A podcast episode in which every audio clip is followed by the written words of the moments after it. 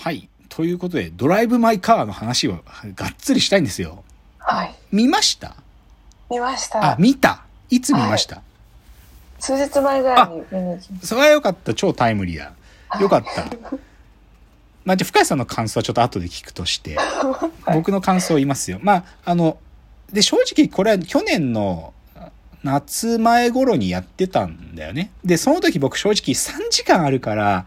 ああ、その時期ちょっと僕忙しかったし、3時間映画ちょっとな、撮られるわけにいかないのかもと思って躊躇してたんだよね。で、その後、でもアカデカンヌに出品されたり、アカデミー賞で脚本賞取っちゃったりつんで、今、うんまた映画館でずっとかけてるので、あの、先週日曜日ね、ちょっともう意を決して見に行ったんですけどね。た。滝口竜介監督ですね。2021年の作品。ちょっと僕はね、映画ってものの範疇を超えちゃいましたね。なんか、ううんん。映画という表現が、で、僕が今までこれが映画表現っていうものの、その内側からはみ出てしまっていた。っていうことも含めて、なんか他の映画と比較するってことを、なんかもう許さないくらいの傑作だと思いました。うん奇跡の作品と思ったね。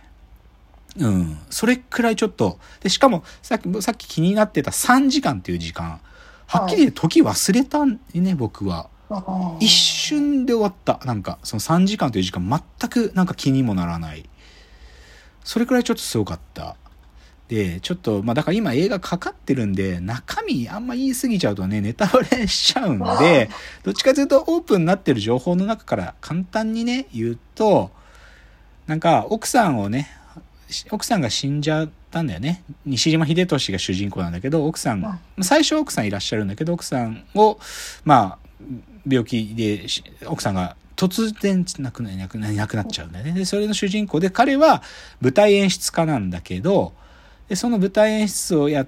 まあ奥さんが亡くなった後もやっていくん時に、広島である公演がある。まあ、滞在しながら一個の戯曲を完成させていくっていう作り方をするんだけど、うんその滞在先で、でも彼が長らくつこう大切に乗ってきた車をね、こう運転してくれる存在っていうのがそこに出てきて、うん車の、で、だから演劇を作るのとその滞在先の、滞在してる場所との間の運転の、その車の中で、いろん、その車っていうのが象徴的存在としていろんなことが起きる現場になってくるんだよね。っていう話なんですよね。まあ、これだけ言っても正直言って分かんないと思う。で、でもこれは、もともとは村上春樹さんの小説なんだけど、でも、ドライブ・マイ・カーっていう短編小説一発で、一個だけで作ってるかっていうよりかは、その、なんだっけな、女のいない男たちっていう短編集の中の3つを使ってるらしいけどね。うん。で、あともう一個重要なのは、この、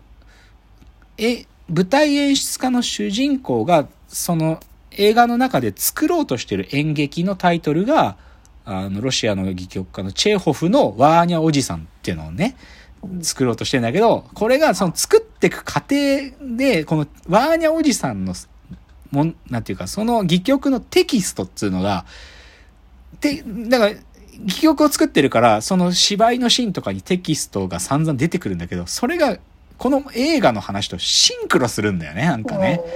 っていう、だから、ある意味、村上春樹の小説だけじゃなく、この劇中の中に出てくる演劇で、これ、チェーホフのワーニャおじさんより、もう一個前に、あの、最初に西島秀俊がやってるのは、五度を待ちながらをやってるわけだけど、そういうものがこう、絶妙に絡まるんだよね。で、なんていうのかな。で、しかも、この、浜口竜介監督、独特の演出法があって、映画の時の。え、え、はい彼自身の映画を撮る時の演出法があって、その彼の演出法が、この作品の中における舞台演出家の演出法の、そこにそのまま出てるわけ。なんか独特な本読みをさせたりするんだけど、役者にね。ああれ、でもイタリア式本読みっていうらしいんだけど、ーこう、感情を入れないで、まずはテキストをひたすら、はっきりと読ませて、無感情に読ませるっていう。あれはでも実際映画の現場であの演出をやってるんだって。浜口竜介監督が。だからあれ浜口メソッドっていうらしいんだけど、はいはい。で、とか、他にも、なんていうかな、それを繰り返した後、役者同士が演技をやってみると、な、今、二人の役者の中で何か間違いなく何かが起こっていたんだと。で、それを、を今度は観客たちの前でも同じことが起きて、観客に伝わるものに、必ず起こるものにここから変えていく作業なんだとかをね、あ。映画の中の演劇を一つ作っていくっていう中に、その、なんていうのかな、映画の見方みたいなものも、す監督自身のやり方をそこで提示してくるんだよね。だから、ある意味、このストーリーを見ながら、かつ僕らは、あ、演劇、演技というのはこういうことかとか、テキストというのはこういうこととなのかとか、究極、究極のメタレベルでは、あ、映画ってこういう見方をするものなのかってことを僕らに提示してくるような映画なんだよね、これは。うん、で、だから僕はそれはっきり言って僕の言い方すると、セラピー的だなと思った、はっきり言って。ああ、うん。教育的っていうと若干向こうが上から目線な感じがしてるから僕はその言い方ふさわしくないと思うけど、セラピー的って思ったすごく。そういう意味で精神分析的だなと思ったよね。すごく。ねで、かつ、どっちかっていうと見てるこっちがセラピーによって、その映画の見方を発見していくと同時に癒されてもいく。この作品は間違いなく。僕らはな明らかにこの映画見たと癒されてると思う。で、それは、なんか、こう対比的に映画の中の人生の苦しみを抱えた彼らも癒されていっているからなんだけどね、明確に言うと。っていう、すごい映画だと僕は思いましたよ。で、これで正直説明しきってるとも思わないんだが、でも、いや、深谷さんどう思ったかわかんないけど、僕だから、これ、パッと見さ、予告見る限り、ヒューマンな映画だろうなとは思うわけじゃない？けど、さ、物語の展開とかから考えたら、これさ、サスペンスでもあるし、ホラーでもあるなと思ったよね。うん、ちょっと怖い感じするっていうかさ、なんか、で、それは象徴的な車って装置がそれ役割を果たしたりするんだけどさ、サスペンスでもほあり、ホラーでもあるけど、圧倒的なヒューマンだなとも思うし、で、そういう、なんていうか、メタレベルからの視点もこう、入りまくってるっていう意味では、脚本すごすぎる、はっきり言って。ここの映画。ちょっと、なんか脚本、ほんとね、なんつうのかな。いや、これはまあ別にもともと比較の対象にさなんだけど、自分はこの創作者の域まで、ま、ま、全くたどり着いてないってことを突きつけられたね。それくらいあらゆることが調和しすぎてる、脚本の中で。それぐらいすごいなと思いましたよ。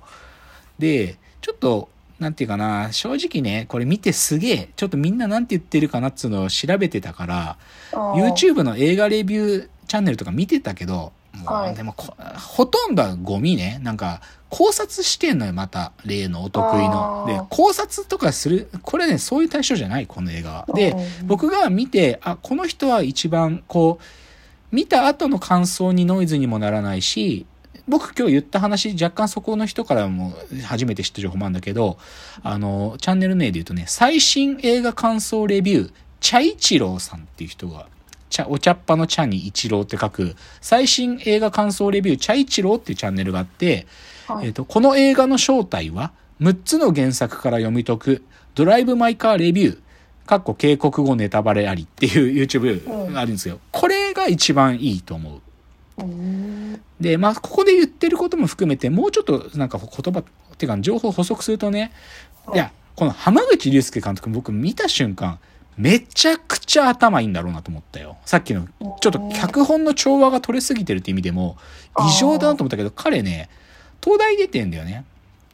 東大出てて、でも東大の頃から映画作りたいなと思ってたんだけど、まあ、その映画作るってことを評価する大学ではないんで、東大出た後、芸大の映画監督養成コースに行ってんの。大学院修士で。で、でも東大の頃から授業に来てたね、黒沢清さんが彼の師匠なんだけど、だから黒沢清の映画の脚本とかも、あの、スパイの妻とか彼が書いてんだけど、だから完全清チルドレン、黒沢清チルドレン。でもそれ言われて、あ、それ僕が分かった。なんかサスペンスっぽくてホラーでもあるっつうのは、完全黒沢清イズムだなっていう部分がすげえよく分かった。うんで、で、さっきも言った通り演劇、劇中劇っていうのがミソだからね、この映画は。で、そのチェーホフっつうのが極めて重要な、えー役割を果たすし、うんで、その中で提示される浜口竜介っていう監督自身の、演出法ってのによって、もう映画っていうのはこう見るんだってことをまあ僕らに見せてるわけだよね。うんうんで、あとは、もうちょっとこれは本質にかかんないけど、そのドライブ・マイ・カーのもう一人の主人公というか、西島秀俊の車を運転する役割の人で、三浦透子さんという役者がやってるんだけど、彼女はすごいね。彼女はすごいよ。なんか、聞く、彼女は積極的に自分が喋るキャラ、役じゃなくて、聞く存在だけど、聞くってここまで演技でできることってあるかなと思ったな、僕は。それもなんか間的だなと思ったんよね。なんかさ、聞くって態度だよね。なんかね。うん、素晴らしいなと思ってね。いや、でももうちょっと言葉足したいんだな。でも、この映画ってタイトルの通り、ドライブ・マイ・カーなんで、車がめちゃ重要なんだよね。車が。その話ほんのちょっと次でもして、ちょっともう一個の今週見た傑作作品の話いくんで、はい